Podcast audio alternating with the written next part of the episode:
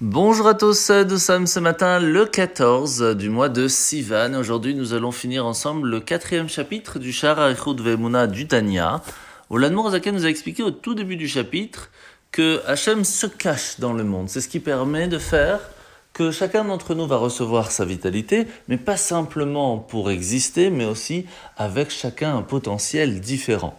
Et c'est là que nous voyons comment est-ce que Hachem va se dissimuler dans le monde, va se cacher, et d'une certaine façon va aussi nous donner la possibilité d'avoir un libre arbitre. Aujourd'hui, la Zaken va nous expliquer quand même un détail très important.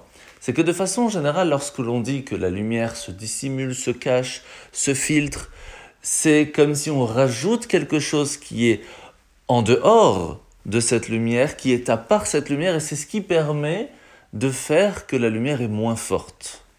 La différence avec Akadosh Baruch avec Dieu, c'est que ce filtre même qui va permettre de faire que la lumière divine est moins visible dans notre monde s'appelle en hébreu kelim, un ustensile, parce que ça recouvre ce qui, son contenu. Mais en fait, ce, ces kélim-là, ces, ces ustensiles, ce réceptacle qui permet de filtrer la lumière, c'est une partie divine, parce que ce sont les dix paroles de la création du monde. C'est ce qu'on appelle Elohim, le nom de Dieu, qui permet de filtrer la lumière de Yud Kevavkev, comme on l'a parlé hier.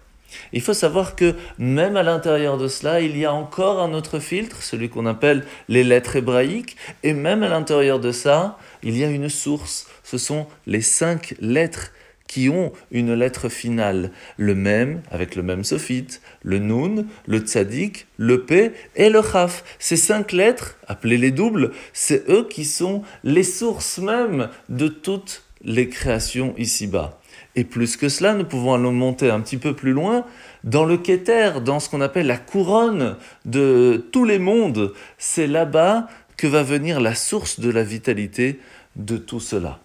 Ce qui nous fait comprendre une chose très importante, c'est qu'à la différence d'un réceptacle différent de la lumière pour filtrer, pour dissimuler, ici c'est Dieu lui-même qui va se cacher à l'intérieur de sa propre création pour pouvoir nous donner à nous la possibilité d'exister. Et ça, c'est extraordinaire. Alors la mitzvah de ce matin, c'est la mitzvah négative numéro 315. C'est l'interdiction qui nous a été faite de maudire un juge, de dire une parole blessante ou quelque chose qui serait contraire même à la réalité. Mitzvah négative numéro 280, c'est l'interdiction qui a été faite au juge d'écouter des déclarations de l'une des personnes sans que l'autre ne soit présent. Et c'est de là que nous apprenons aussi qu'il n'est pas bon d'écouter du lachanara, de la médisance sur une autre personne si elle, n'est pas présente pour pouvoir euh, se justifier. Mitzvah négative numéro 316, c'est l'interdiction de maudire le chef du peuple ou un rabbin. C'est interdit de le faire.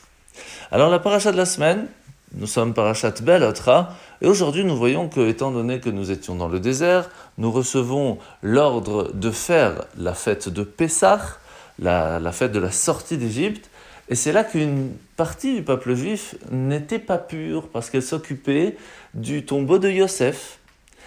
Et eux aussi voulaient remercier Hachem du fait qu'ils étaient sortis d'Égypte. Et donc, ils sont partis voir Moshe en lui disant Comment fait-on? Comment peut-on nous aussi fêter la fête de Pessah, ramener le sacrifice pascal? Et c'est là qu'Hachem va leur dire Puisque vous avez demandé, vous aurez cette possibilité avec Pessah Sheni le deuxième Pessah qui se fera dans un mois qui vous permettra de, de, euh, de rattraper la fête. Nous voyons ici une chose extraordinaire. C'est que si nous demandons à Hachem que nous voulons nous rattraper sur tout ce qui a été perdu, tout ce qui a été raté, tout ce qui n'a pas été fait convenablement, eh bien Hachem nous donne cette possibilité. Il n'est jamais trop tard. Bonne journée à tous.